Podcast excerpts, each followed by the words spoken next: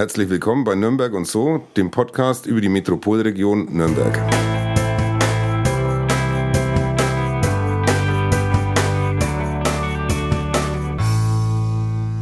Unser heutiger Gast ist Nürnberger durch und durch. Aufgewachsen in Geismannshof hat er zwischen Knast und Lederer bereits seine Biolehrer mit Bier versorgt.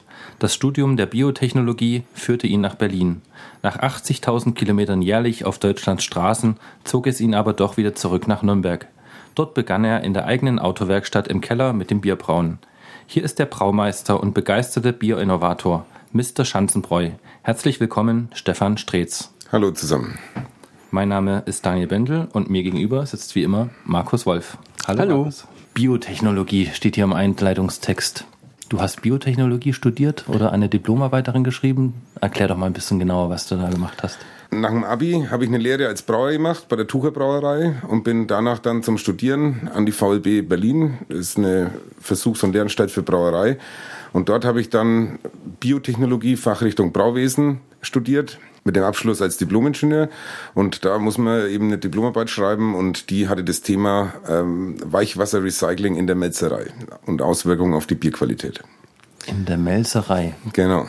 Ich, ich sage jetzt einfach mal von weg, dass ich überhaupt keinen Alkohol trinke und von daher musst du mir jetzt erklären, was eine Melzerei ist. Deswegen trinke ich ja hier alles Richtig, weg, genau. weißt du? Also wenn es hier mal ab und zu kluckert, dann sind die beiden mir gegenüber, die sich etwas einschenken.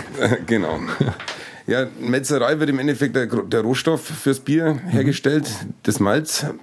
Die Gerste kommt vom Feld, wird eingeweicht, dann fängt sie zu keimen an. Der Keimprozess löst aus, dass äh, die Stärke, die in dem Malzkorn drin ist, ein bisschen umgewandelt wird äh, zu vergehrbaren Zuckern, also so zu Vorstufen. Und dazu braucht man eben Wasser, sehr viel Wasser. Und dieses Wasser wird normalerweise immer weggeschüttet. Wenn man nach dem Reinheitsgebot oder nach der Trinkwasserverordnung dieses Wasser nicht mehr wiederverwenden darf. Und da gab es halt Versuche, wie man dieses Wasser eben aus Wasserspargründen wiederverwenden könnte und wenn man das macht, ob man dann Auswirkungen auf die Bierqualität schmeckt. Und ähm, da war ich dann ein paar Monate in so einer Versuchsmelzerei, habe dann verschiedene Malze gemacht und daraus dann 20 Biere gebraut. Und dann eben im großen Verkosterpanel wurde das dann verkostet und auf Geschmacksunterschiede untersucht. Versuchsanstalt im Bereich Bier, das stelle ich mir sehr feuchtfröhlich vor. Also ist eine witzige Geschichte, auf jeden Fall. Also es dreht sich halt alles um Bier und ähm, sind viele Bierenthusiasten und Bierliebhaber dort vor Ort und kommen auch aus aller Welt äh, irgendwie dahin. Es werden internationale Braumeisterkurse angeboten. Also mittlerweile hat man Kontakt nach Chile, nach äh, Argentinien, in die Schweiz, USA, überall hin. Gibt es dann eigentlich viele, die nach Deutschland kommen, um dort zu studieren? Also im Endeffekt gibt es nur zwei Unis, an denen man studieren kann weltweit. Das ist die TU in Berlin und die TU in Weinstefan.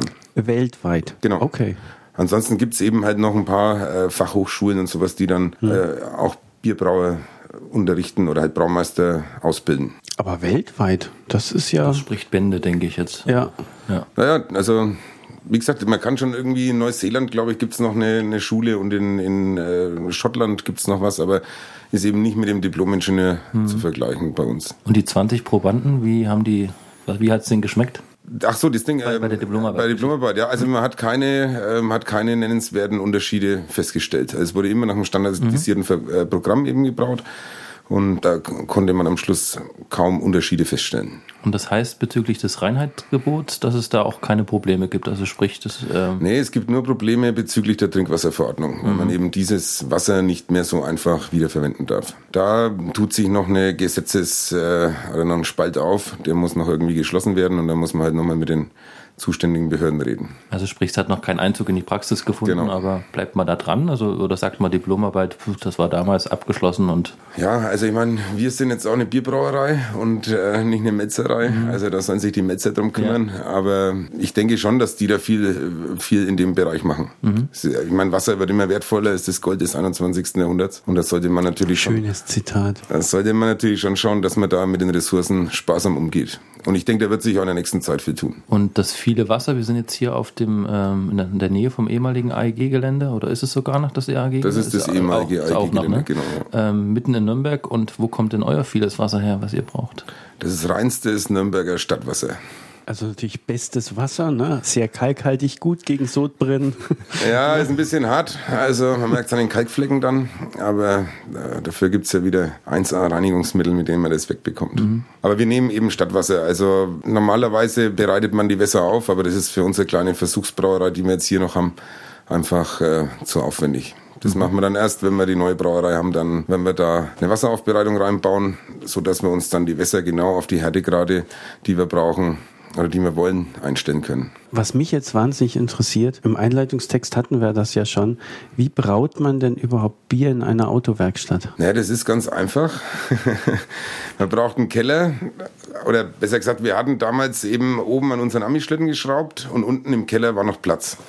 Eigentlich ist der Keller ungünstig, weil der Keller hat meistens keinen Ablauf. So war es dort auch. Also das heißt, wir mussten das ganze Schmutzwasser nach oben pumpen. Aber wir haben uns eben einen Raum da unten ein bisschen hergerichtet, den Boden neu gemacht, die Wände äh, gestrichen, sauber gemacht alles. Dann den Waschkessel von meiner Großmutter in den Keller runtergezergelt und dann mit dem Gasbrenner und einer alten Kühltruhe und alten Fässern, die wir aufgeschnitten haben äh, und umfunktioniert haben zu Gärbottichen, haben wir dann halt eben angefangen. Umgerührt haben wir mit einer Dachlatte. Also sehr minimalistisch. Ist ja fast schon aromatisiert, oder? Mit Fichten. Äh, ja, okay. Also wir konnten keinen Einfluss feststellen. Nee, aber so hat, hat sich das alles, äh, ist das alles losgegangen. Und wie gesagt, man braucht eigentlich nicht viel. Man kann, man braucht einen Topf, in dem man kochen kann. Man muss abläutern können und dann abläutern? die Spelzen oder die unlöslichen Bestandteile aus der Maische rausfiltern, hm. heißt es. Weil ansonsten hätte man die ganzen Spelzen, also die Kornhaut und die unlöslichen Bestandteile, die in dem Korn, im Malzkorn drin sind, die hätte man sonst im Bier. Also mit Fruchtfleisch. Genau, aber ja, da muss man schon mal wieder viel trinken, dass es runtergeht. Ja, ja, genau. Und damals heißt, also wann, wann war das? Also 2004 haben wir den mhm. ersten Sud gemacht.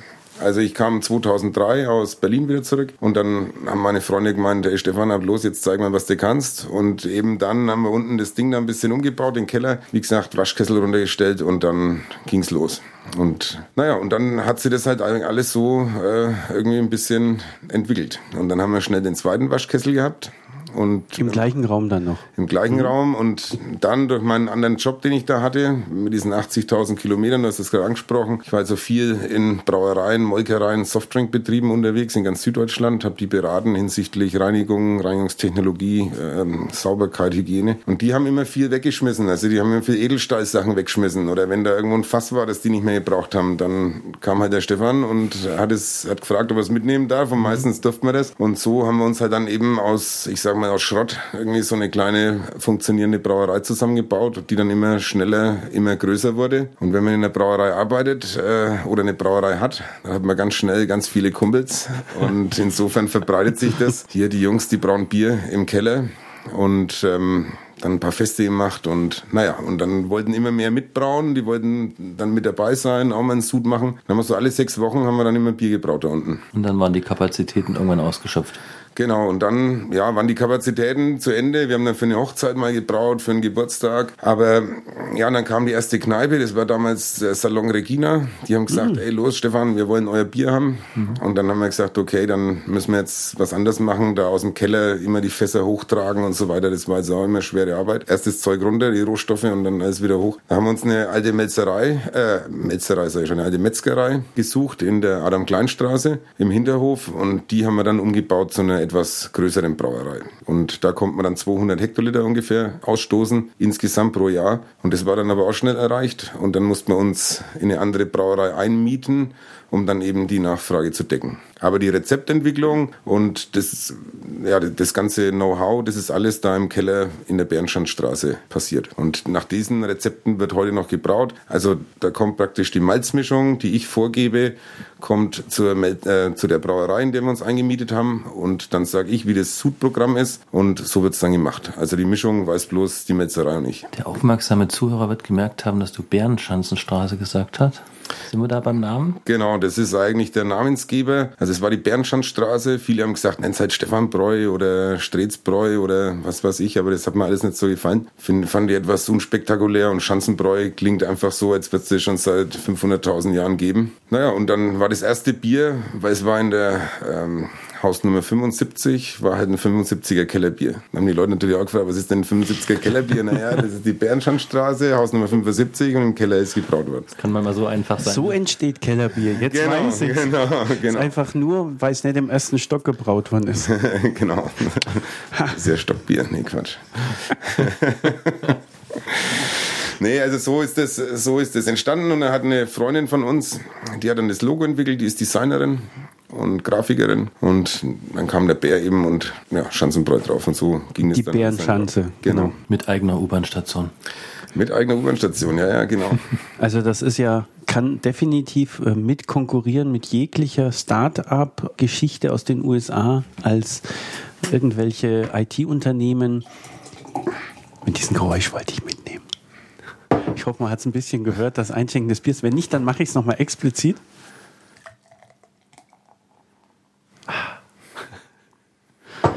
Prost.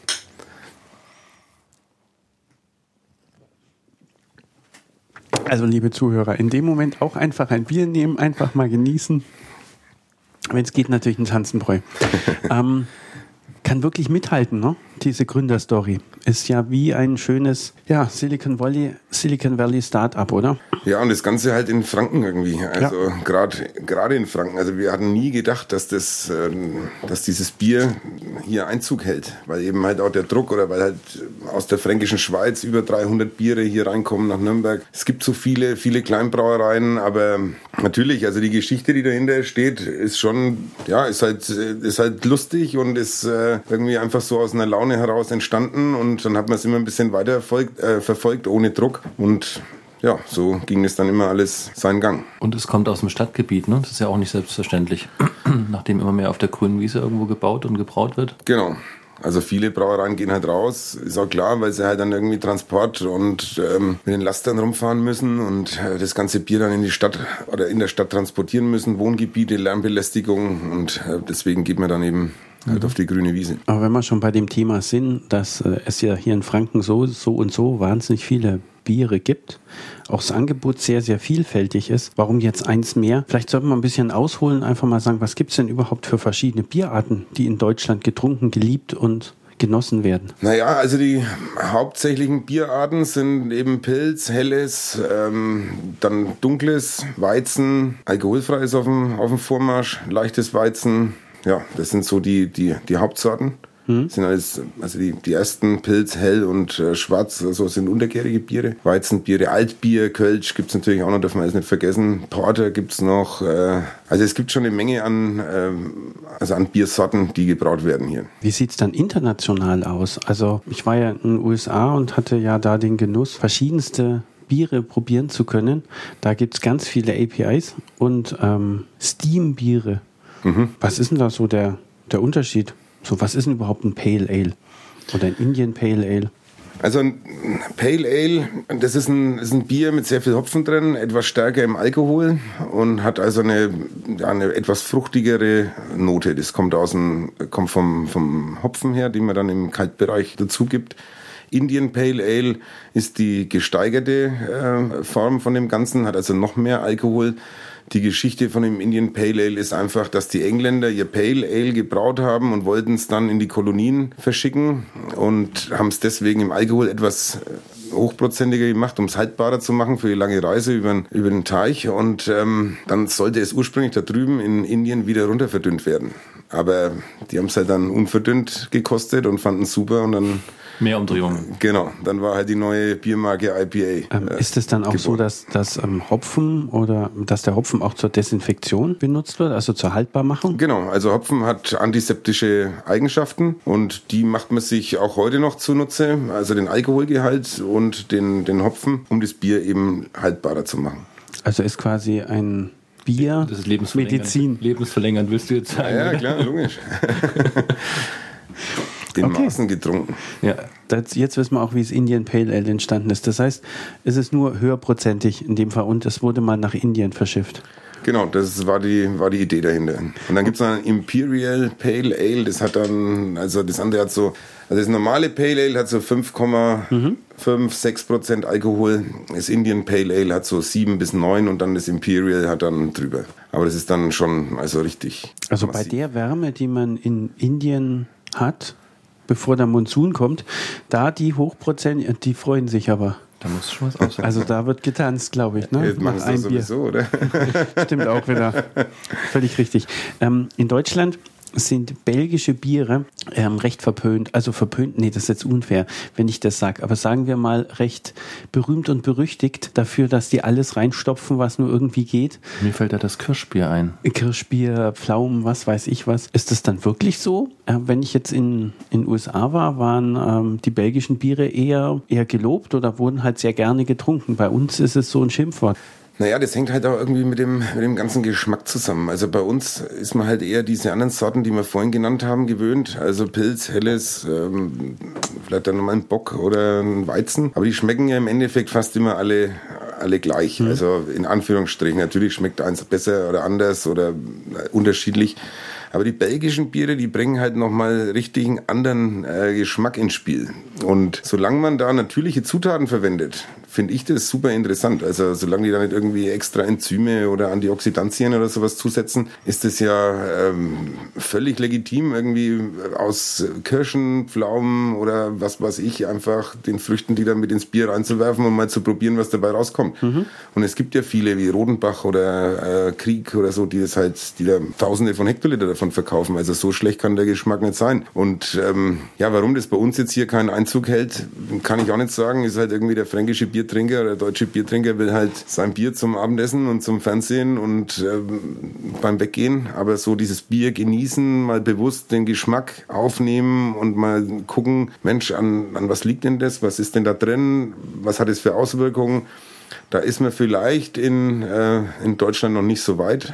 Es gibt da ein paar Pioniere, die da mit dabei sind, die da eben rumexperimentieren. Aber ich denke auch, dass das bei uns in der nächsten Zeit, in der nächsten Zeit kommen wird. Wobei ihr ja, habe ich vorhin an den Flaschen hier draußen gesehen, auch so Special Editions macht. Genau. Ähm, Kannst du da noch was dazu sagen? Also das heißt, ihr experimentieren, ähm, ihr experimentiert ja schon. Ja, also weil mich das halt auch total interessiert, was denn dabei rauskommt. Was passiert denn, wenn ich meinen Hopfen im Kaltbereich äh, reingebe? Oder was passiert? Es gibt ja verschiedenste Hopfensorten, die man, die man verwenden kann. Dann, was hat er für eine fruchtige Note? Dann, also das Ding ist, wenn man den Hopfen im Heißbereich, also das heißt während der Kochung zugibt, um auch diese antiseptischen Eigenschaften dann auch mitzubekommen und die Bittere ins Bier reinzubekommen, dann gibt man das während dem Kochen dazu. Und wenn ich den aber dann nach der Gärung ins Lagerfass oder in den Lagertank mit reingebe, dann hat der Alkohol eine äh, lösungsmittelartige Wirkung und löst praktisch andere Aromen aus dem, aus dem Hopfen raus. Und das ist halt wieder super interessant, was da dann dabei rauskommt. Ist das dann das, was man als Hopfenstopfen genau, bezeichnet? Genau, das ist Hopfenstopfen. Da gibt es ja ganz tolle Geschmäcker, muss ich ja zugeben. So orangig und mit ja. Grapefruit. Und das sind aber wirklich Geschmäcker, die sind nicht, wie viele immer meinen, entstanden, weil ich da irgendeinen Sirup reinbringe, sondern ja wirklich nee, durch den Hopfen entstanden. Die kommen aus dem Hopfen. Und da gibt es halt verschiedenste, ähm, verschiedenste Züchtungen. Mandarina Bavaria ist jetzt gerade so ein ganz neuer, äh, der super auf dem Vormarsch ist. Cascade, äh, Saphir und Amarillo aus USA, Simcoe Hopfen. Das sind so diese USA-Hopfen. Äh, Nelson aus, äh, aus, aus Mandela. aus Neuseeland. das ist aus Mandela, genau. Nee, aus Neuseeland. Also das sind so Sachen, mit denen diese Craft Brewer da ein bisschen experimentieren und dann kommen da die unterschiedlichsten Geschmäcker raus. Und was wir halt machen wollen, wir wollen halt also schon nur natürliche Rohstoffe verwenden, auch nichts zusetzen und eben halt da ein bisschen rumprobieren. Und deswegen, wenn ihr kurz, mhm. weil da haben wir nämlich diesen blonden Baron gebraut und der blonde Baron, den haben wir dann im Whiskyfass zusätzlich noch gelagert und da hat er dann eben noch diese Whisky-Noten aus dem Fass, die Vanillearomen aus dem Eichenfass mit rausgenommen und das gibt dann halt äh, ja eine Geschmacksexplosion im Mund. Wie kam das bei den Biertrinkern an? Super, also hier sitzt einer. du hast es auch probiert. Ich habe es auch probiert. Okay. Also das sind halt dann Spezialisten, die das wollen. Das sind halt welche, die ja, die halt nicht sagen, ja, die halt sagen, ich probiere jetzt mal was anderes und nicht mhm. nur sich auf ihre Standardsorten einschießen, sondern die halt ein bisschen, bisschen offener sind, genau. Und denen hat es allen gut geschmeckt. Das war geil. das glaube ich dir jetzt mal. Ähm, und den Hopfen, von dem wir gesprochen haben, wo bezieht ihr euren denn her? Na gut, er kommt vom Hopfenhändler, aber der Hopfen kommt ursprünglich oder allgemein nur hier aus der Umgebung. Also wir holen uns ähm, Herschbrugger Hopfen oder aus der Hallertau. Ich meine, es ist jetzt nicht mehr vielleicht Region, aber es sind jetzt 80 Kilometer. Hm. Und weg. Spalt? Spalte auch, ja, Spalterhopfen. Was, was unterscheidet den eigentlich von Hallertau? Ja, das ist halt eine andere Züchtung und er hat halt wieder andere Aromakomponenten drin, andere Bitterkomponenten und so weiter. Also ich habe immer gehört gehabt, dass der Spalter Aromahopfen immer nur in kleineren Mengen zur Aromatisierung beigefügt wird. Ist das richtig? Ja, das ist auch sehr teuer, der Hopfen. Also den gibt mhm. man dann halt äh, nochmal am Schluss der Kochung als Aromahopfen mit dazu. Vorher sagt man immer, gibt man Bitterhopfen dazu, aber das muss man halt jetzt, äh, muss man mal rausfinden, wie man das alles ein bisschen mischen kann und alles ein bisschen ändern kann. Aber prinzipiell ist das schon richtig. Also das ist dann auch ein bisschen das Geheimnis, was da drin steckt, zu wissen, welche Hopfensorten es gibt und die entsprechend zu kombinieren. Genau, genau. Und dann zu welcher Zeit, bei welcher Temperatur. Weil Bierbrauen ist eigentlich ein Zusammenspiel aus Zeit und Temperatur. Also das, da genügen Temperaturunterschiede bei der, bei der Maischarbeit zum Beispiel, also beim Bierbrauen, Zeit, äh, Pausen, wie lange ich Pausen einhalte. Also weil so viele Leute keine Zeit haben, deswegen braut so wenig.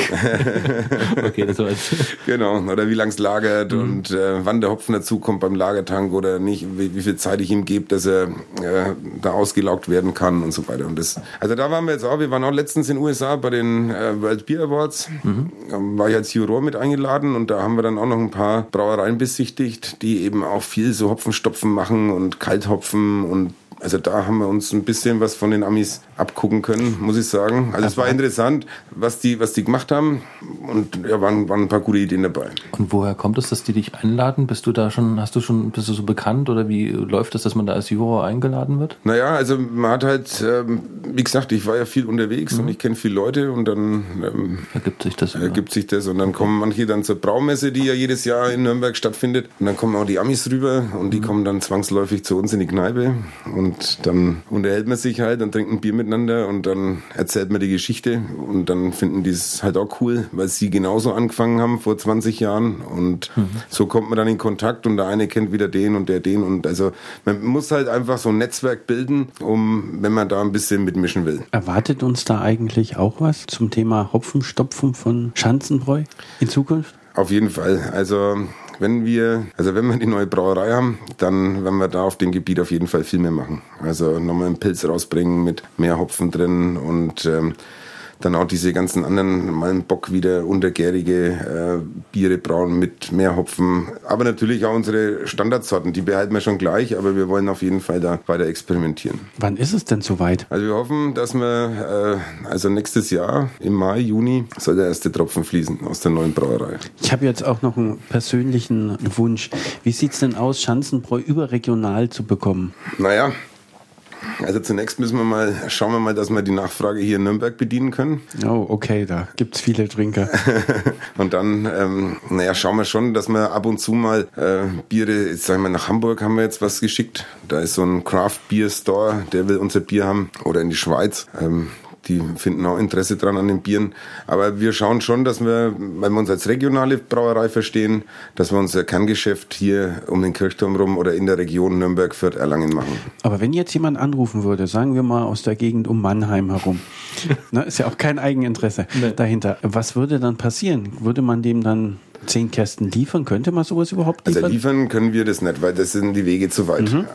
Wenn, dann würden wir es mit der Spedition verschicken, aber äh, dazu müssten wir erst einmal das, äh, das Bier über haben und dann könnten wir eventuell drüber reden. Also liebe Nürnberger, hiermit ein Aufruf, damit der Markus auch mal in Mannheim ein Schanzenbräu trinken kann. Ich fahre es einfach hinüber. Ja, genau, nimm es einfach selber mit. Ganz genau. Ja, also mein, wenn man mal hinfährt oder so, aber ansonsten selbst Ansbach ist uns zu weit zu liefern. Unser Bier gibt es in Ansbach, ähm, in zwei Kneipen und das wird über einen Großhändler dann abgedeckt. Mhm. Aber das ist dann schon so mehr oder weniger das höchste der Gefühle. Weil das Problem ist auch, dass unser Leergut dann immer unterwegs ist. Das Leergut ist gebunden, ist dann, steht dann irgendwie ein halbes Jahr bei dem Händler in Mannheim und hier könnte man es verkaufen oder wir müssten wieder neu investieren in Kästen und die sind ja auch nicht gerade billig. Und deswegen versuchen wir eben das alles zusammenzuhalten. Das heißt, die Kästen sind eine Investition, die du als Brauerei tätigen musst und genau. schaffst dir so viel an, wie du brauchst und ja, okay. So viel Geld wie, so viel, so viel Geld, wie, da ist, genau. Also so ein Kasten darf man auch nicht verkennen. Also gerade im kleinen Bereich, das ist auch, das ist auch ein Problem, was alle kleinen Brauereien haben. Das Leergut, die Kästen, so ein Kasten kostet alleine das Plastik 4 Euro. Hm. Noch ein bisschen was. Und das dann, ist ja quasi schon mehr als der Pfand, oder? Genau. Mhm. Und dann kommen noch die Flaschen dazu. Wenn man die neu, Neuglasflaschen, kostet die Flasche 15 Cent. Pfand bekomme ich 8 Cent. Also insofern bin ich 1,3 fix bei 7, 7 Euro Pfand. Mhm. Und das muss erstmal einer bezahlen. Oder wenn dann der Kasten weg ist, ich muss neu dazu kaufen, habe erstmal einen riesen Invest. Also muss der Kasten zweimal mindestens drehen, dass er, dass er sich rentiert hat sozusagen. Und tut er das? Also mittlerweile ja. Jetzt haben wir so den Markt ein bisschen gesättigt, denkt man. Aber dadurch, dass wir stetig wachsen, müssen wir ständig neu dazu kaufen. Aber das sind halt schon Rieseninvest oder das ist ein Rieseninvest. Ich meine, wir haben jetzt 12.000 oder 15.000 Kästen. Gut, kann man sich ausrechnen, man was, das, äh, was man da halt mhm. investieren muss. Und wenn man es dann nicht mehr zurückbekommt oder dann mit leeren Flaschen und wieder neu und nachkaufen, ist ein Riesenstress, ist ein riesen Verwaltungsaufwand, Hin- und Herfahrerei. Also deswegen brauchen wir eigentlich immer die Kästen dann immer so schnell wie möglich wieder zurück und wollen sie dann auch nicht auf der Straße oder irgendwo anders haben. Jetzt haben wir schon uns Kartons gekauft und verschicken dann mit der Spedition in Kartons und im Pfand. Also das geht dann so einigermaßen schon. Ich wollte mal zurückkommen zu diesen Craft-Bieren aus äh, den USA, weil man sagt, mhm. das ist ein Trend dort. Ähm, gibt es einen vergleichbaren Trend jetzt äh, hier in Deutschland? Also wir haben hier in wir haben hier in Deutschland schon auch viele Brauereien oder auch so kleine Start-up-Breweries, äh, Microbreweries oder Mikrobrauereien, gerade in Berlin, Hamburg, äh, tun sich da ein paar auf, die vorwiegend äh, diese Craft-Biere, man was heißt Craft-Bier? Craft-Bier ist ein handwerklich gebrautes Bier, wenn man es übersetzt und mhm. Das war da auch in den USA, haben wir den auch gesagt. Also Jungs, wir brauen hier Craft Beer seit, was ich, 1700 noch ein bisschen was oder 1500 und da hat es euch noch gar nicht gegeben. Also und jetzt wird da drüben eben Craft Beer gebraut und dann schwappt die Welle so ein bisschen zu uns rüber. Ich finde es super, dass das, dass das so kommt, weil es halt wieder ein anderer Schritt ist, der nächste Schritt. Also jetzt, es wird wieder der Geschmack wird sich wieder ein bisschen ändern und äh, bewusster getrunken vielleicht oder ja besser genossen das Bier und mehr geschätzt und äh, mhm. kommen dann jetzt schon ein bisschen so in die Region von dem Wein. Und das ist halt interessant. Zum einen, weil es bei dem Bier mehr ähm, ja, Würdigung zukommt und zum anderen, weil es halt super interessant ist, was man daraus machen kann. Was sagen denn eigentlich die großen Brauereien dazu? Ähm, verpassen die da einen Trend oder äh, gut, können die das überhaupt leisten, mit ihren Anlagen da irgendwas entgegenzusetzen? Also die großen Brauereien äh, versuchen auch jetzt auf diesen äh, Trip mit aufzuspringen. Gibt es ähm, in der Eifel eine große Brauerei, die haben ähm, eine Versuchsbrauerei oder so eine kleine Craft Brewery da gegründet, Kraftwerk. Oder die große Brauerei Gruppe Radeberger, die machen auch mit ihrem Braufaktum machen die auch, haben die Schiene aufgelegt, die also super Biere herstellen, sehr teuer auch oder halt sehr kostenintensiv hergestellt werden und deswegen halt auch ihren Preis im Laden haben, aber das ist schon, ist schon interessant, was die da machen. Und da stecken auch ganz helle Köpfe dahinter und ausgebildete Doktoren und Braumeister, die sich da ähm, richtig Mühe geben und man sieht eben dann daran, wenn selbst die großen Konzerne da jetzt mit diesem Weg einschlagen, die wollen das Ding nicht verpennen. Also die wollen da schon mit vorne mit dabei sein. Haben die dann die gleiche Leidenschaft wie der kleine fränkische Braumeister? Also ich glaube, das tut äh, der Leidenschaft keinen Abbruch. Also das sind, wenn man die Brauer untereinander trifft, die haben alle, äh, die brennen alle für ihr Bier. Brennen alle. Gut. Nee, das ist, sie haben da, also die, ja. die haben da, sind alle sehr, leiden, sehr leidenschaftlich da dabei bei dem Ganzen und versuchen, das ist ja auch bei den großen Braugruppen, also die ganz großen Braugruppen, die versuchen ja auch super Bier herzustellen. Es heißt zwar immer, ja, das kann man ja trinken, Industriebier und so weiter, aber die wären ja nicht so groß, wenn es keiner trinken würde. Also insofern äh, erreichen sie schon auch einen Geschmack bei den Leuten und ähm, die es immer wieder kaufen. Und deswegen, ja, also die, die haben schon auch da Leidenschaft, haben modernste Anlagen, aber produzieren halt kosteneffektiv. Und deswegen gibt es das dann auch viel günstiger im Laden. Und ein fränkischer Brauer, der kann halt einfach nicht so kostenoptimiert ähm, produzieren. Und der müsste normalerweise sein Bier noch teurer verkaufen, um eine gute Marge zu machen, damit er später auch wieder weiter investieren kann und seinen Betrieb am Leben erhalten kann. Und das machen halt viele nicht, weil die sich dann denken, sie müssen sich äh, mit einer großen Brauereigruppe äh, Gruppe Konkurrenz, in Konkurrenz treten und mit ihnen Kampf liefern. Und das verlieren die meistens. Wir hatten ja die vielen Braumeister gehabt gehabt. Wie sieht es denn aus? Wie viele weibliche Braumeisterinnen gibt es denn? Oh, die Zahl, also die Anzahl weiß ich jetzt nicht, aber es gibt schon ein paar. Gibt also, schon ein paar? Ja, ja, es gibt schon, äh, gibt schon einige. Also so in jedem Studiengang zum Beispiel bei uns da, in jedem Semester waren da immer ein, zwei, drei Mädels dabei. Also ungefähr das gleiche wie im Informatikstudiengang? Wahrscheinlich, ja, genau. Okay, das ist eine schöne Parallele. Okay, aber gibt's auch. Das Gibt's auch, ja, ja. Jetzt haben sie hier Holla die Bierfee zum Beispiel, mhm. da in Hof. Die Mädels, die machen auch super Biere, die halt auch ein bisschen anders sind. Kalt gehopft, Hopfen gestopft, äh, obergärig, untergärig. Also super Biere dabei. Jetzt hatten wir das fränkische Bierfest ja. im äh, Burggraben. Ich bin nur zur Hälfte durchgekommen. ich muss ja sagen, ich war nur dreimal dort. Ähm, Weil es so voll war oder hast du den Weg nicht gefunden? Ne, irgendwann muss ich. Schlecht beleuchtet. ja, genau. Es war schon zu dunkel. Da waren ja wirklich sehr unterschiedliche Geschmäcker. Ich war wahnsinnig überrascht und habe hab alles, also was ich halt irgendwie habe äh, geschafft, mal alles durchprobieren können. Es waren ja welche, die ein IPA angeboten mhm. haben und es waren auch äh, Brauereien, die das jetzt nicht so, ich sag mal, groß angekündigt haben, aber die waren, haben trotzdem alle so ihren eigenen Geschmack gehabt und eine hat mich so irgendwie im Gedächtnis geblieben, das war Hembacher. Mhm das war auch wirklich so ein wahnsinnig eigener Geschmack. Also hat mir auch das war, glaube ich, so das Positivste, was mir irgendwie übrig geblieben ist von diesem fränkischen Bierfest. Gibt es eigentlich solche fränkischen Bierfeste? Oh, nein, nicht fränkische Bierfeste, aber Bierfeste auch in anderen Regionen in der Vielfalt? Also in Deutschland ähm, gibt es natürlich jetzt so machen viele so diese oder viele Craft Brewer oder diese hm. kleinen Brauereien, die versuchen natürlich dann Craft Beer Festival zu machen. Gibt es in Berlin und so weiter. Aber so in der Größe wie das hier kenne ich also wenige, außer die Biermeile in in, äh, in Berlin halt noch. Gibt es da auch fränkische Biere in der ja, Biermeile? Ja, da gibt es auch Biermeile, ja. Da gibt es auch fränkische Biere. Aber ich weiß gar nicht, wie viele. Aber man, ein paar fahren hin und versuchen halt dort irgendwie, weil dort viele Leute sind und ihr Bier wollen sie da verkaufen. Aber was man dann am Schluss an Gewinn rausmacht, weiß ich auch nicht. Ja, vor allem, wenn du dein ja. komplettes Lager eh schon in Nürnberg leer genau. gekauft kriegst, dann musst viel, du gar ne? nicht nach Berlin exportieren. Nee, das haben wir wieder eingestellt, Berlin. Jetzt haben wir hier am Schreibtisch zwei Biere stehen, die mich eher an Autoreifen erinnern. Ja, die haben auch was mit Autoreifen zu tun, die Jungs. Das heißt, die produzieren nur Autoreifen, um Bier brauen zu können. Ja, nicht ganz, die produzieren jetzt nur noch Bier. Also Firestone Walker. Oder so.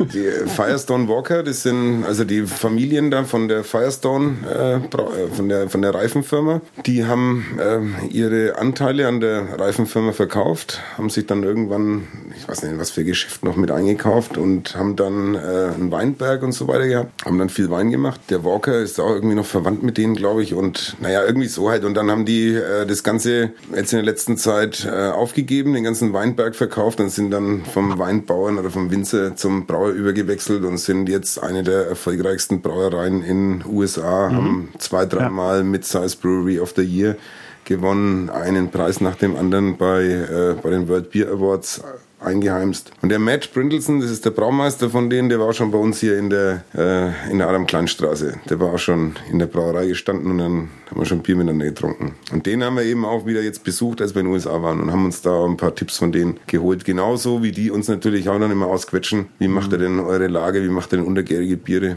Das ist ja keine wirkliche Konkurrenz ne, zueinander. Also von daher ja, also das ist, tauscht man sich aus und Natürlich. Lernt voneinander. Genau, mhm. genau. So soll es auch sein. Ich habe ja eingangs erwähnt, dass ich kein Bier trinke. Versuche mir trotzdem mal zu erklären, was macht dieses Bier besonders? Und um, also bei, bei einem Reifenhersteller würde ich jetzt irgendwie irgendwas rauchig, gummihaftes erwarten.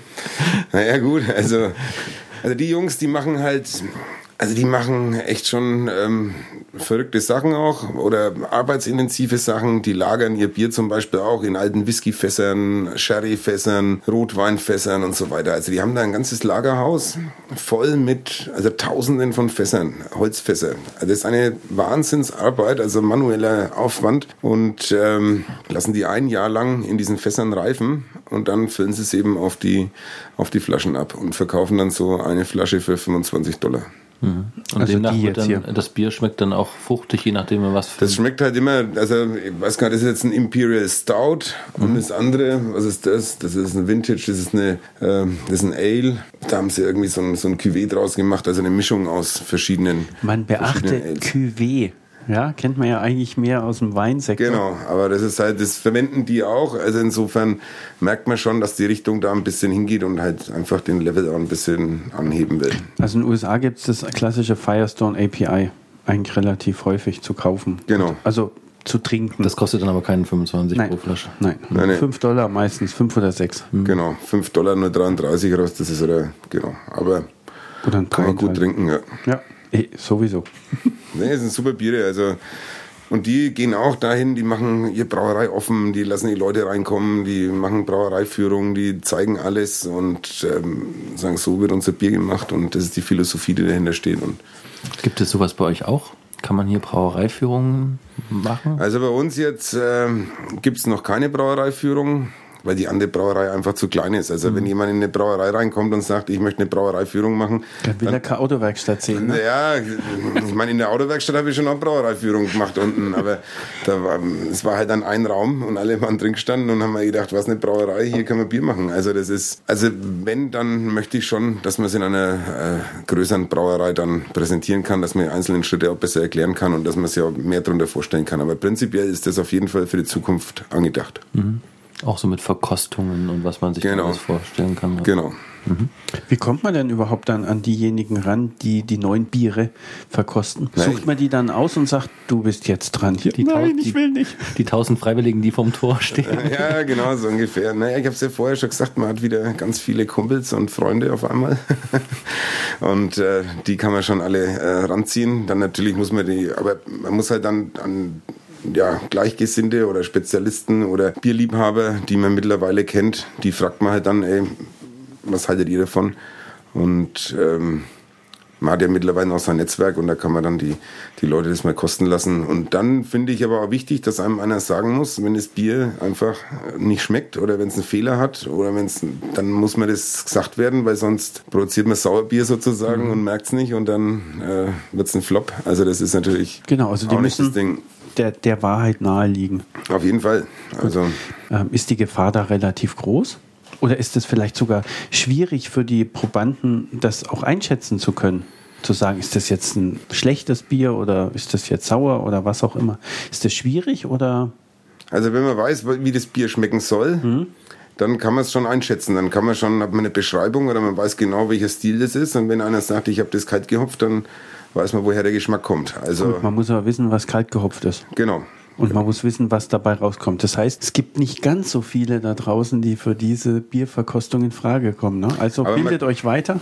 Aber man kann es ja dann erklären. Also man kann es ja erklären. Das ist ja nicht das Problem. Also wenn dann, wenn wir mal die neue Brauerei haben, dann ist da auch ein Tresen vorgesehen, an dem man dann auch Bierverkostung macht. Und dann werde ich gern äh, erklären, was in den Bieren drin ist, wie es schmecken soll und was das Besondere dran ist. In Phoenix gibt es eine Brauerei, die heißt Four Peaks Brewery. Die haben ein Tasting Room. Da hat man eine Langtresen und man guckt direkt in die Brauerei rein. Und dann kann man denen ihre neun Biere, glaube ich, die sie haben, neun oder sowas in der Richtung, kann man die wirklich verkosten mit dem Blick auf die Brauerei. Ja. Und der heißt ja auch wirklich Tasting Room. Ja, ja. Also sowas ähnliches dann. Sowas wollen wir machen. Also ist auch schon in Planung. Da wird Genuss gefeiert. Ja, genau. Man sieht, wo das Produkt herkommt. Ich habe es in der Hand, ich kann es schmecken, ich kann es riechen, ich kann es fühlen. Und dann noch in einer schönen Atmosphäre. So denke ich, würde es mir Spaß machen, Bier zu trinken. Und ich denke, da gibt es auch viele andere Mitstreiter. Genau, und deswegen waren wir ja am Anfang oder vor ein paar Minuten das Authentizität und dann jetzt habe ich noch nicht mal richtig ausgesprochen, ne? Aber gut, es sind irgendwie zwei Biere. Ähm, und Transparenz wirklich ja sehr wichtig sind eben beim Bierbrauen, dass man auch wirklich weiß, woher es kommt und dass man auch wirklich sagt, Mensch, da kann ich mich auch damit identifizieren. Genau. Das schmeckt so. Wie oft stehst du denn dann am, ich sage jetzt mal am Bottich und testest, testest selber? Das ist, äh, das, ich denke mal, du musst ja auch laufend Qualitätskontrollen trotz allem ja machen. Ja klar, also man ver verkostet im Endeffekt jede Charge. Also ähm, musst du machen. Du musst wissen, Das dass ist wie oft, also wie, muss, wie oft muss man sich das vorstellen? Ist das wie oft am Tag oder? Ja, einmal täglich geht Einmal man durch, täglich. genau. Okay. Und normalerweise in Brauereien macht man ähm, täglich äh, Bierverkostung. Um 10, um 2 und um 3, glaube ich. Macht man es dann wie beim äh, Wein, dass man dann Nee, das man Bier muss es wieder schlucken. Nee, man muss es schlucken. Man muss es. Man ja, weil sonst die, schlucken. ja, man muss es trinken. Also man muss es äh, runterschlucken, weil sonst hinten die, äh, also die, die sensorischen Eigenschaften einfach vom Hopfen, von der Bittere hinten nicht erkannt werden. Und deswegen, Okay. Also Muss warum man dann Bier- eigentlich muss man die Hälfte Bier? Deutschlands nicht Brauerei? Brauerei studiert? Frage ich mich auch, aber gut. Und, Man äh, muss es trinken. die Qualität aufrecht zu erhalten. Also ich sag mal, das Nürnberger Stadtwasser, von dem du es vorhin hattest, ähm, das hat vermutlich gleichbleibende Qualität. Der Hopfen wird sich wahrsch- wahrscheinlich als natürliches Produkt immer etwas ändern. Das heißt, in Nuancen kann man schon davon ausgehen, dass das Bier immer einen Mühe anders schmeckt. Also bei uns kann schon mal vorkommen, dass es ein bisschen anders schmeckt, also ein Mühe anders schmeckt, genau. Das ist ja im Endeffekt für, also da muss man schon eine richtig goldene Zunge sein oder haben, um das rauszuschmecken. Große Brauereien verschneiden und ähm, verschneiden ihre Biere, was auch völlig in Ordnung ist, dass sie eben die Qualität halt gleich bleiben äh, oder gleich halten können. Wenn sich jetzt so ein Hopfen da ein bisschen ändert, dann gibt es natürlich auch beim Bierbrauen Standardwerte. Also das ist von der European Brewing Convention, ist das irgendwie wie eine DIN-Norm und dann wird halt die Farbe über ein ähm, Refraktometer oder so wird halt dann gemessen und dann heißt es, das Malz hat die und die Farbe und es gibt dann die Melzerei an. Dann kann man sich danach richten. Und dann kann ich mir genau ausrechnen, wie viel Malz brauche ich von dem und von dem, dass ich dann meine Standardfarbe, die ich will, wieder herbekomme. Und beim Hopfen ist es genauso. Da wird es nach dem Alpha-Säuregehalt oder Beta-Säuregehalt oder nach dem Linan Linanol-Gehalt äh, gemessen. Das ist dann der Aromaanteil. Der wird dann in Milligramm äh, pro Liter angegeben und dann kann ich mir da genau danach richten. Apropos Farbe. Warum Rotbier? Und wie wird das Rotbier rot? Also das Rot, Rotbier wird deswegen rot, weil wir da ähm, verschiedene Malze verwenden und die Malze werden bei der Herstellung, nachdem die gekeimt haben, müssen die haltbar gemacht werden, weil die saugen, ich habe es ja vorhin auch gesagt, die werden erst eingeweicht, dann fangen die das Keimen an, das ist alles feucht und dann muss das Malz getrocknet werden, um es haltbar zu machen. Und es ist so wie bei der Bratwurst in der Pfanne, wenn ich die lange bei hohen Temperaturen drin lasse, dann wird es schwarz. Also diese Melanoidinbildung oder Farbbildung. Das heißt, bei höheren Temperaturen wird das Malz dunkler und bei niedrigeren Temperaturen bleibt es dann heller. Und so kann der Melzer dann so richtig die Abstufungen eben beeinflussen und dann der Brauer kann dann die verschiedenen Malze der jeweiligen Farben zusammenmischen und dann seine Mischung draus machen. Das heißt, ihr haltet das äh, Bier irgendwann auf dem Weg hin zum Schwarzbier auf, bis es ein Rotbier ist. So ungefähr, genau. Okay. Jetzt wissen wir auch, wie der Tim zu seinem Namen gekommen ist, ne? Tim Melzer. ähm, so viel schwarze Bratwurst in der Pfanne. genau. Entschuldigung, er musste sagen. Prost. Ich habe nichts mehr. ist unfair. Ich habe leider Ich kann dir schon. was von Da dieser, er sehr, von dieser sehr leckeren Limo anbieten. Da ist, steht noch eins. Ich, ich nehme aber hier, glaube ich. Ja, noch. ich weiß. Ich trinke die alleine, aber die ist ja auch sehr fein. Ich bezweifle das nicht, aber ich bin hier in einer Brauerei und ich habe mir jetzt gedacht gehabt, Mist, jetzt hätte ich das Öffnen-Geräusch auch mit. Das macht nichts. Man hört es ja, man hört es ja dann später an der gelockerten Zunge. Ja, er zittert auch schon ein bisschen. Ich wollte hier ein Glasgeräusch mit in die Aufnahme bringen. Ähm, was erwartet uns denn in Zukunft? Was gibt es denn so für Biertrends? Also, ich bin der Meinung oder ich denke, dass auf jeden Fall ähm, die bestehenden Biertrends oder die bestehenden Biere weiterhin Bestand haben. Ganz klar, also es wird weiterhin immer ein helles geben, es wird immer ein halbdunkles oder ein Rotbier geben, ähm, es wird auch immer ein Pilz geben oder ein Kölsch oder ein Weizen.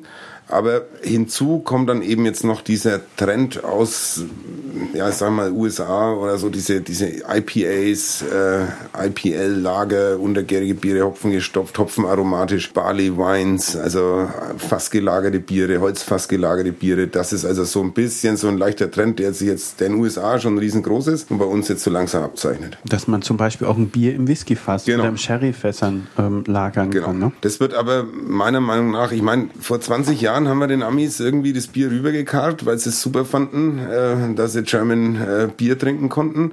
Und jetzt ähm, sind sie halt auf den Trichter gekommen da drüben, dass man da ein bisschen was experimentieren kann. Die haben kein Reinheitsgebot, kein gar nichts. Und ähm, jetzt kommt das Zeug wieder hier rüber und jetzt sollten wir sie wieder äh, äh, kopieren. Also das ist für mich etwas, äh, naja, also es passt halt irgendwie nicht zusammen, weil wir hier eben auch eine lange Tradition haben und diese Biere hier auch alle einwandfrei schmecken schmecken. Also insofern sollte man das schon beibehalten und aber halt natürlich sich die Augen oder die Augen und Ohren offen halten und auch den, die Möglichkeiten nicht versperren, jetzt da mal äh, neue Sachen, neue Wege zu gehen. Du meintest vorhin mal auch in dem Zwischensatz, ähm, alkoholfreies Bier ist auch so ein Trend. Also das, äh, wie, wie wird es denn überhaupt hergestellt? Naja, Wer- wer alkoholfreies den Alkohol also, daraus. ja, genau, das ist der Alkoholmann. Nee, aber Alkoholmann. Entalkoholisierungsmann, nee. Also das Ding ist einfach, man kann die auf zwei Arten herstellen. Man kann die Gärung stoppen, zum einen, und dann ist weniger Alkohol einfach drin. Oder man braut ein ganz normales Bier und entzieht dem Bier dann später durch eine Entalkoholisierungsanlage den Alkohol. Das ist praktisch wie eine Vakuumverdampfung und dann wird der Alkohol verdampft und die äh, Geschmacksstoffe sollen noch drin bleiben. Sollen, also das ist im Prinzip auch die Schwierigkeit, deswegen ist es so ein bisschen äh, in Verruf, weil die Biertrinker sagen, es schmeckt nicht so, wie es, Es schmeckt gar nicht. Also, Ja, Alkohol ist natürlich auch ein Geschmacksträger, das ist schon klar. Also ich meine, wenn jetzt einer äh, kein alkoholhaltiges Bier kennt, dann sagt er, wow, das schmeckt super, das schmeckt super, das schmeckt super. Das ist natürlich auch immer Frage des Vergleichs. Ja. das, äh, des Vergleichs und sehr subjektiv. Also ich habe jetzt, ich, wir haben ja auch immer alkoholfreie Biere hier stehen, weil ich kann mir auch nicht irgendwie den ganzen Tag Schanzenbräu hell reinziehen oder rot. Ähm, da wird dann irgendwann noch mal jemand sagen, äh, ihren Führerschein bitte. Aber die Biere, also da testen wir auch durch. Und da gibt's also mittlerweile schon echt hervorragende alkoholfreie Biere und gerade auch so ein alkoholfreies Weizen ist auch ein hervorragender isotonischer Durstlöscher. Und die schmecken jetzt mittlerweile auch schon super.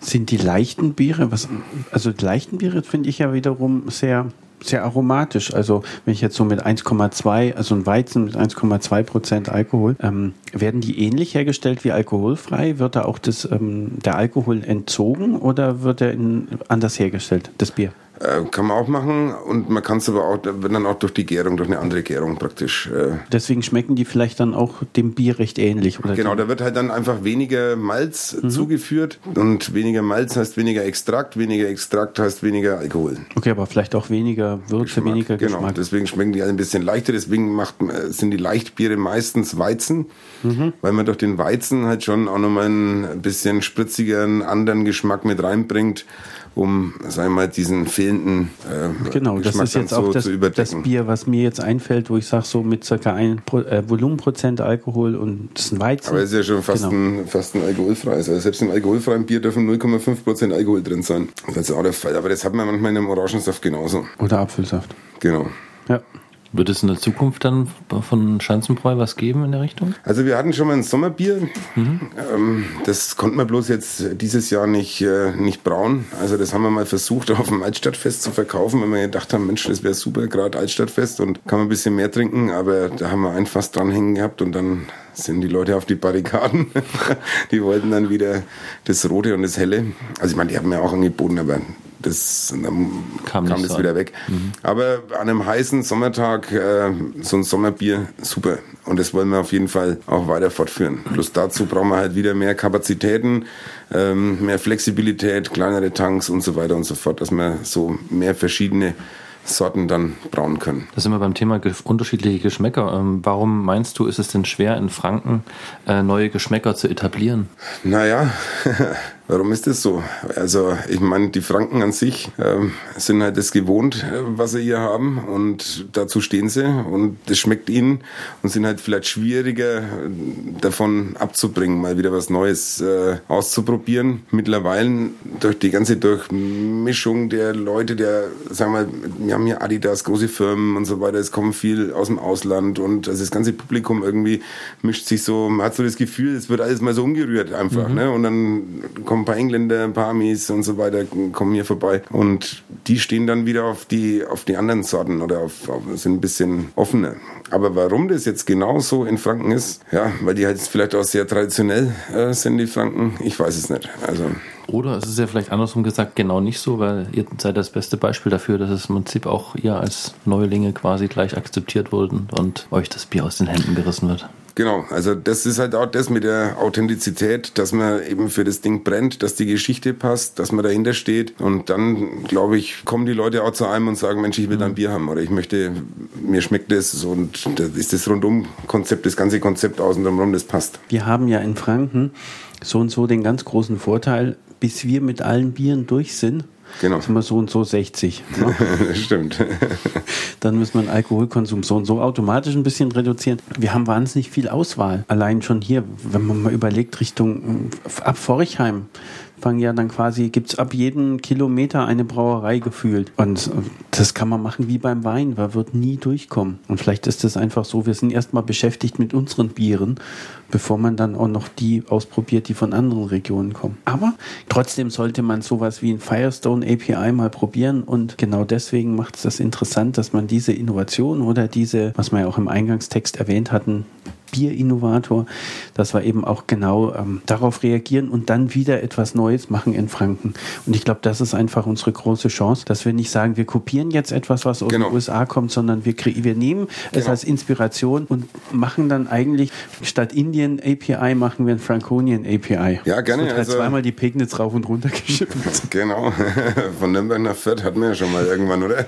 Das ist manchmal. da das waren ja auch zwei Fässer Bier drauf. ne? Genau, ist manchmal weiter wie von England nach Indien. Ja, genau, dauert länger vielleicht, die Grenzen zu überwinden. Ja, aber es gibt schon auch viele Brauereien hier in, in, äh, in der Umgebung hier um Nürnberg rum oder jetzt auch die Weiße Noah zum Beispiel ist auch sehr innovativ und versucht eben mit vielen neuen Sorten oder mit neuen Hopfensorten zu brauen und äh, neue Sachen auf den Markt zu zu bringen und das genau dieses Thema so ein bisschen nach vorne zu pushen. Jetzt haben wir noch ein wunderschönes Wort namens Freak Stuff. Bei der Recherche zu der Sendung habe ich das gefunden. Es war so gestanden in so ein paar Artikeln, die zum Thema Biertrends 2014. Ähm, kannst du mit dem Begriff was anfangen oder vielleicht mal vorstellen, was das sein könnte? Also Freak Stuff ist natürlich was äh, bei all diesen ganzen USA oder Entwicklungen, die wir jetzt hier gerade diskutiert haben, wo geht's hin? Natürlich gibt's da auch dann nur ein paar Freaks, die halt echt da richtig äh, verrückte Sachen einfach in das Bier mit reinhauen. Also ich habe in den USA bei den World Beer Awards, da hat ein Cucumber Ale dann den ersten Platz gemacht. Also das Cucumber ist äh, Gurke. eine Gurke, ja, mit Ja. Gurke drin. Und ich meine, da musste dann natürlich schon mal äh, ein bisschen schlucken. Also das haben wir vorhin gesagt, man kennt die, äh, man kennt oder stutzen, sagen wir so, man kennt die, man kennt die Belgier mit ihren Fruchtbieren, Witbieren, äh, spontan vergorenen Bieren und so weiter. Alles irgendwie schon interessante Sachen, aber dann äh, so ein Gurken-Ale, das ist dann, Wie hat's geschmeckt? also das war Wie schon ganz Gurkenwasser, ne? So, so, so ein nicht ganz, also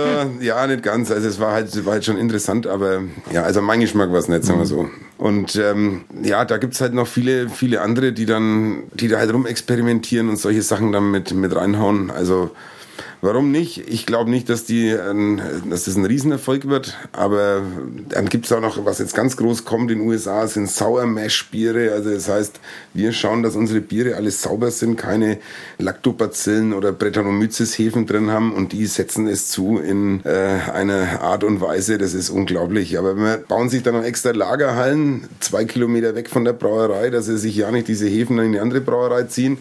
Und dann gibt's da in Holzfässern gereifte Sauerbiere, ist ähnlich wie Berliner Weiße zum Beispiel, ist bei uns relativ bekannt. Und ähm, solche Biere sind es dann und dann noch ein Jahr lang in einem Holzfass gelagert. Und also da kommen ganz, ganz interessante Sachen raus. Da wissen wir auch, wie der Molotow-Cocktail in Zukunft aussieht, ne? Genau. Wie sieht es aus? Wir haben ja, wenn die neue Brauerei da ist, die ja, ja direkt in Nürnberg entstehen wird. Ähm, es wird eine Führungen geben durch die Brauerei.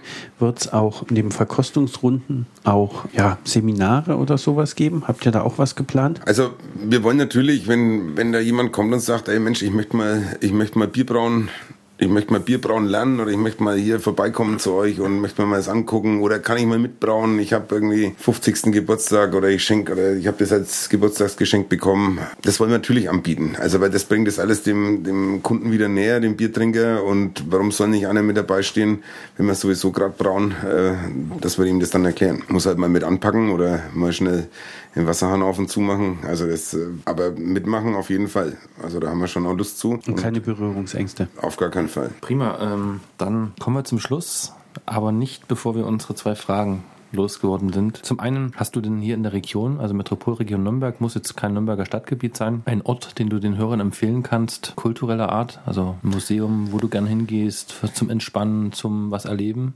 Also was mir immer am besten gefällt, das ist am, oder was mir sehr gut gefällt, sagen wir so, das ist am 1. Mai Wochenende das Waldweiler Fest. Mhm. Also da kommen auch viele Brauereien da hoch. Da, das ist bei Forchheim. Bei ne? Forchheim, genau, mhm. auf dem Walberler. Und ähm, also da gehen wir immer mit der Familie hoch und sitzen immer oben, schauen über die fränkische Schweiz. Also muss man dazu sagen, das ist so eine Hochebene, glaube ich, ne? Genau, so ein Sattel. Also mhm. irgendwie. Und ähm, da muss man hochlaufen, kann man nicht mit dem Auto hochfahren, sondern muss man hochlaufen und dann haben wir schon schön Durst und trinken dann die erste Masse. Und wenn das Wetter schön ist, meistens ist es gut, dann schaut man so über die fränkische Schweiz, kann bis nach Nürnberg gucken. Mhm. Und da kann man auch mal so hochgehen. Also nicht nur, wenn Kirchweih ist, da ist dann ganz schöner Trubel, aber das ist ein schöner Fleck. Und genau, da gefällt es mir eigentlich ganz gut. Wobei die Frage ja eigentlich fast unfair ist, weil das war ja auch schon eine fast kulinarische Empfehlung. Wie sieht es denn eben aus mit einem Lieblingslokal in der Region? Also neben äh, unserer Schanzenbräu-Schankwirtschaft natürlich, die mir, äh, die mir eigentlich sehr gut gefällt. Betreibt er die eigentlich selbst? Ja, ja klar. Die haben wir 2008 haben wir die äh, aufgemacht. Da haben wir so ein altes leerstehendes Lokal in Gostenhof gefunden und da war das war Holz vertäfelt. Da war allerdings Dezifix draufgeklebt auf der Holzvertäfelung. Also nochmal so eine, äh, so eine Holzfolie, mhm. Holzimitatfolie auf der Holzvertäfelung drauf. Also Doppelt hält besser. Hat uns zwei Tage gekostet, das abzukratzen. Aber dann ähm, haben wir alles so gelassen, Resopaltische da drin und keine Musik und noch sehr altertümliche Kneipe und noch ein paar Essen. Also immer fünf Essen, immer frisch. Klassiker gibt's natürlich auch, wie Bratwürste, Käsespätzle mhm. und so, aber und Brote. Biergarten dabei, und, und wo in Gostenhof findet man das? Das sind 200 Meter neben der Brauerei, Adam Kleinstraße 27 ist es. Okay. Da haben wir einen schönen Biergarten hinten dran. Also da gefällt es mir ganz gut. Aber ansonsten in Nürnberg finde ich ähm, die Gaststätte Waldhorn auch total super. Also Waldhorn. die ist in Johannes, genau. Okay. Und mhm. da haben also diese Kneipe hat sich, glaube ich, auch seit den letzten 50 Jahren nicht verändert. 0,0. Also der schaut immer noch genauso aus wie vorher. Und das ist echt ein super alte, alteingesessene, schöne Kneipe, wo wo der Wirt noch selber schlachtet und äh, die Gute Hausmannskost? Genau, so. da gibt es auch bloß drei Dinge. Heute gibt es Schnitzel, morgen gibt es saure Lunge, morgen gibt es äh, Nieren oder was weiß ich. Also er hat immer drei, vier Gerichte hat. Und äh, ob man es mag oder nicht, aber so die ganze Atmosphäre und so weiter. Gibt es da auch, auch ein gutes Bier? Ja, lass mich mal überlegen. also es gibt zum Beispiel, es gibt halt Bier von den zwei größten Brauereien in Nürnberg, sagen wir so. Herzlichen Dank fürs Gespräch. Genau. Ja, ich habe Herzlichen Super. Dank. War schön. Und jetzt diesmal machen wir das umgekehrt. Diesmal sagen wir nämlich dann Prost, oder? Genau. Jawohl. Also, Prost, also. und bis zum nächsten Mal. Prost und Jawohl. bis zum nächsten Mal. Ciao. Ciao. Vielen Dank. Tschüss.